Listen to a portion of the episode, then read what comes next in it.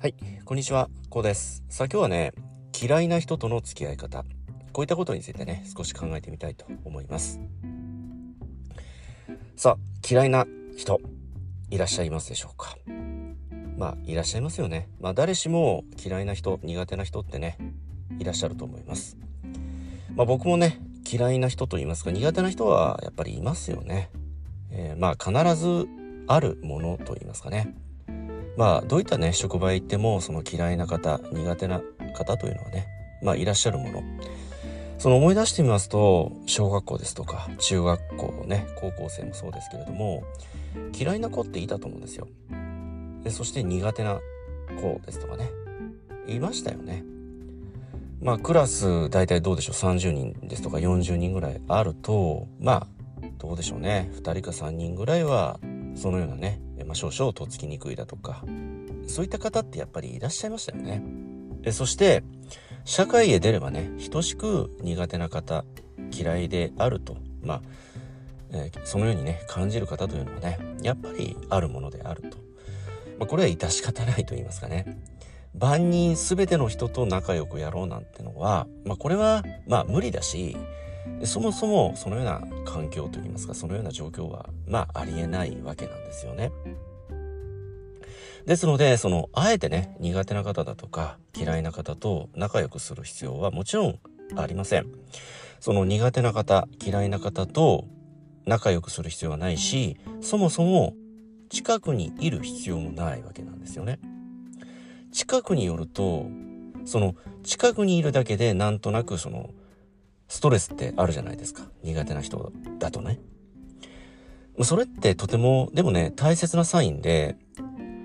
苦手だなって思う方の近くに行くとなんとなくそわそわしますよね。まあストレスと言いますかね。でもそれって、まあ、先ほど申し上げた通りとても大切な感覚で本能的に分かってるんですよね。あ苦手な人だって。だからそういった方にはね近寄る必要はもちろんないしその相手というのもね等しくご自身に対してね同じ感覚を味わってるんですよ。その維心伝心なんていう言葉ありますように自分がその相手に与えるイメージですよね。それは言葉遣いもそうだし、まあ、表情の微妙な動きですとかね手足の一挙手一投足仕草ですとかねそのようなものって自分が非常に仲のいい方と苦手な方の前ではね全く違うわけなんですよ。表情がこわばったりね。仲のいい方ですと自然な笑顔が出たり苦手な方の前だとね少々表情がこわばってしまうと。この微妙な体の変化仕草の変化行動の変化でもねそのような変化まあいわゆるそのストレスというものは相手に必ず伝わります。相手に伝わりますとその相手もね等しくご自身に対してねストレスを感じます。まあ別の言い方をしますとよく言われます。場の空気が良くないと。こういったことになりますよね。まあそのような状況ってあまりね好ましくないしまあ避けたいじゃないですか。ではね、まあ、今回の本題なんですけどそのような苦手な方嫌いな方とねどのように付き合っていけばいいのか。まあこういうことなんですけどその嫌いな方苦手な方とは無理に付き合う必要はないと、まあ、先ほど申し上げました、まあ、これはあくまでプライベートでのお話であってね。それがお仕事ビジネスの場面となりますとまあそういうわけにはいかないわけですよね。苦手な方少々とっつきにくい嫌いだなって感じるそのような方ともお仕事をしていかなければなりません。ことそれが取引先の担当の方であったりね。それこそ上司ですとかね、まあ、このような状況になりますと毎日が非常にストレスですよね。ストレートに言って。それこそあ会社行きたくないな職場行きたくないなってなりますよね。当然そのではね嫌な人がいるから転職するんだって。そのような選択肢ももちろんあるんだけどその嫌いな人苦手だなと感じる方ってどこへ行っても現れます。もうこれは先般申し上げた通り子供の頃学校がそうですよね。もちろんねその入る会社職場というのはある程度は選択はできますけどその人間関係というものって結局のところ選択選ぶことってできないわけじゃないですか。お仕事の場面ではね。まあそれは子供の頃も同じで、よくクラス替えなんてもありましたよね。えそして担任の先生ですよね。これって選ぶことできないわけじゃないですか。えそして気の合う人間関係もあれば、まあ、先ほど申し上げた通り嫌だななんとなく気が合わないな嫌いだなってそのような子たちとも同じクラスになってくるでそして気の合う先生もあれば今回のね担任の先生はどうも自分とは性格上合わない。だとかね。このようなことって誰しも経験しているわけなんですよね。等しくそのお仕事の場面でもねやはりこのような状況というのはまあ避けることはできないということなんですけどそのような、まあ、このような時ですよね。苦手な人とどうしてもねお仕事をしていかなければならないといった時。まあこのような時なんですけど、まあ、これ結論から言うとその人その人のまあいいところを見ていくというところなんですよね。そのいいところってどういうところですかっていうと、まあ、自分にないものを持っているだとかそれが、まあ、物質的なものもそうなんだけどそれよりもその表情であったり例えば笑顔が素晴らしいだとかね。そして声がとても大きいだとかその笑い声がとても声が通っていてね素晴らしいと。ですとかね。とても情熱があるだとか。その今までねその人に対して抱いていたイメージとはまあとても想像できないようなそのようなびっくりするような意外な一面があるだとかね。その何らかあると思うんですよ。まあ、このように考えますとそのご自身が嫌っている苦手だなと感じている。それってその人のその相手のね、まあ、ネガティブな部分のみに嫌な部分のみに、まあ、注目をしているとこのように考えることもできるわけなんですよね。まあ、例えばテーブルの上にリンゴを1個置いておいてね一方からこうライト光を当てるとするじゃないですか。そうしますとその光の当たる部分のリンゴの色というのはとても鮮やかで美味しそうに見えると思うんですよ。ところがその反対側ですよね影となる部分影となる部分って光が当たってますから当然その黒く暗い色になりますよね。でそうしますとその部分ってやっぱりその鮮やかな色というものは見えませんしそもそも美味しそうに感じないと思うんですよね。まあ、このように同じリンゴでもその感じ方が見る方向によって違うということなんですよね。そのある人物に対して抱いているその感情といいますか感覚ってこれに非常によく似ているんですよね。どの方向から見ているかもっと言いますとどの部分を見ているかによるということなんですよ。それはご自身がその相手を見る際のそのどこを見るかというその癖にもよるということなんですよね。もちろん本能的にあこの人苦手だなこの人はあとても自分と気が合うなって本能的に感じる部分も、まあ、そのようなパターンもねもちろんあるんだけれどその全てをその相手のこと全てを理解したわけじゃないですよね。それが仲のいい相手であっても少々苦手な相手であってもね。僕たちって世の中をよく色眼鏡で見ていると言われています。その色眼鏡ってどのようなどんな色のレンズでもってね世の中を見ているかこれによるということなんですよね。その自分にとって心地のいいとてもリラックスできるとても幸せを感じるレンズの色で世の中を見ればとてもリラックスできてとても幸せを感じる世の中にもなるし自分がとてもストレスを感じるとても嫌悪感を抱くような色のレンズで世の中を見れば当然そのようにとても嫌で嫌悪感を抱くそのような世の中になってくるということなんですよ。まあ、そのような世の中に感じてくるということなんですよね。まあ、このような考え方って人間関係にもね等しく、まあ、共通する考え方でもあってね。その人をどのような目で見るかその人のどこを見るかどんなところをフォーカスするか、まあ、そのフォーカス着目注目の仕方によってその人のイメージ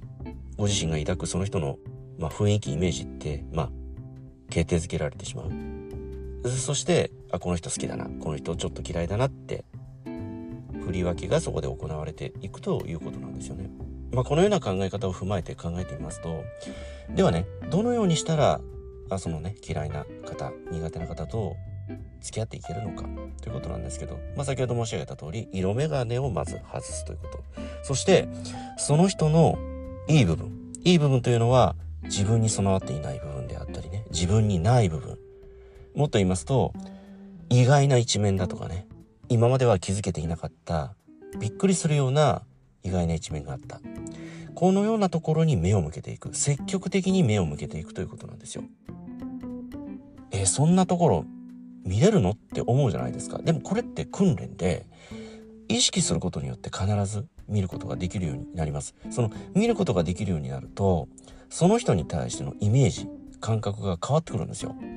そうしますと何が起きるかというと嫌じゃなくなります。その相手が。ストレートに言って。でそして嫌じゃなくなると何が起こるかというと会話が増えます。お話しする機会が増えます。でそしてもっと言いますと目が合うことが多くなります。目線が合うことが多くなります。今までは目を背けていました。目を合わすことがなかったと思います。そのようなことはね。でも目が合うようになるんですよ。そして目が合うようになるとまた逆にね会話が増えるんですよ、まあ、お互いに言葉のキャッチボールがそこで頻繁に行われるようになってくるんですよね。その繰り返しによってその今までは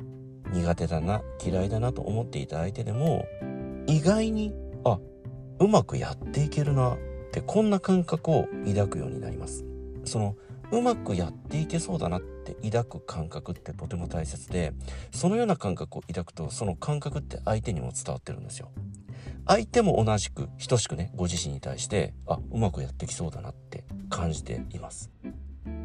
やっぱりその言葉がなくてもじゃあ伝わるのかということなんですけどそれはテレパシーだとかねそのようなものではなくてその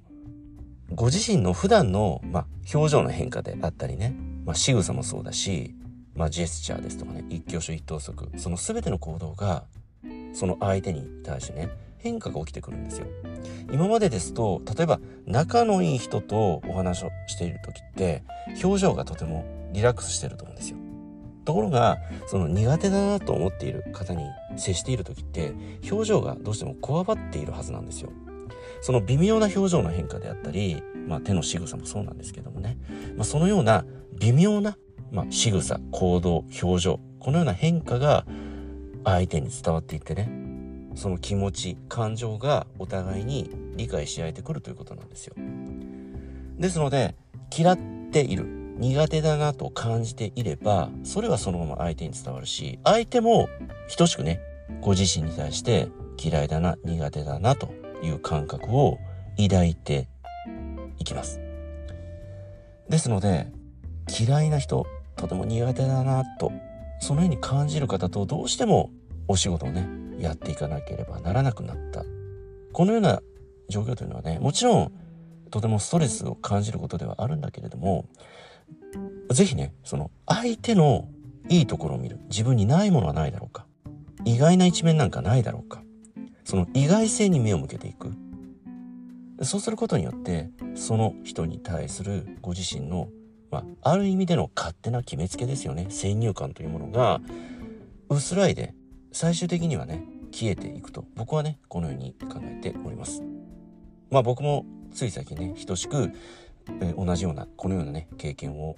しました。そして相手のいい部分、自分にないものですとかね、意外性、このようなものに目を向けるように意識を変えたんですよね。でそうしますと、今現在ではね、とても良好な人間関係を築けています。それももちろんね、ビジネスパートナーなので、友達のように仲良くなる必要はもちろんないわけですよ。ドライでいいんですよね。お仕事の人間関係って。だから、